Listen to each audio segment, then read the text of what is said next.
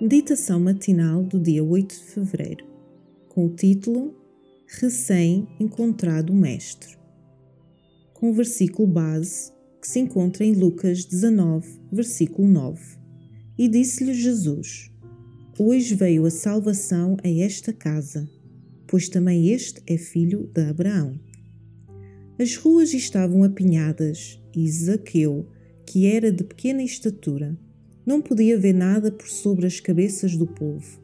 Ninguém lhe queria abrir caminho. Assim, correndo um pouco adiante da multidão, chegou a uma figueira, cuja enorme ramagem pendia sobre o caminho, e o abastado cobrador de impostos trepou, sentando-se entre os ramos, de modo a poder ver o cortejo passar embaixo.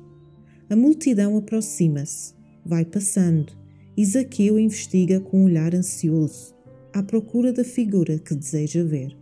Por cima do clamor dos sacerdotes e rabis e das aclamações da multidão, chegou ao coração de Jesus o desejo não expresso daquele chefe de publicanos. Subidamente, mesmo por baixo da figueira, um grupo estanca, os da frente e os de trás detêm-se, e alguém, cujo olhar parecia ler a alma, ergue os olhos para cima Quase duvidando dos seus próprios sentidos, o homem que ali estava na árvore ouve as palavras: Zaqueu, desce depressa, porque hoje me convém pousar em tua casa.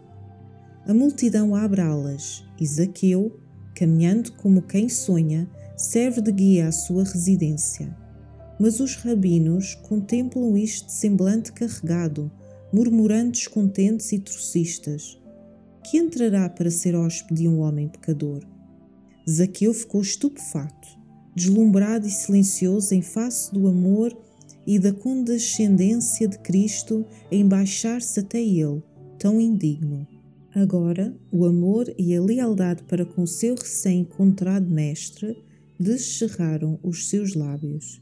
Resolveu tornar pública a sua confissão e o seu arrependimento. Na presença da multidão, levantando-se Zaqueu, disse ao Senhor: Senhor, Eis que eu dou aos pobres metade dos meus bens, e se em alguma coisa tenho defraudado alguém, o restituo em quadriplicado. E disse-lhe Jesus: Hoje veio a salvação a esta casa, pois também este é filho de Abraão. O Desejado de Todas as Nações, capítulo 61, páginas 470 e 471. Para reflexão, ao longo do seu ministério terrestre, Jesus demonstrou a capacidade de ouvir o clamor dos corações humanos acima do ruído da vida diária. As minhas necessidades tocam o coração de Jesus? Procuro com a certeza de que Ele me ouve? Inspiração Devocional. Para mais informações, entre em contato com 919 769 322.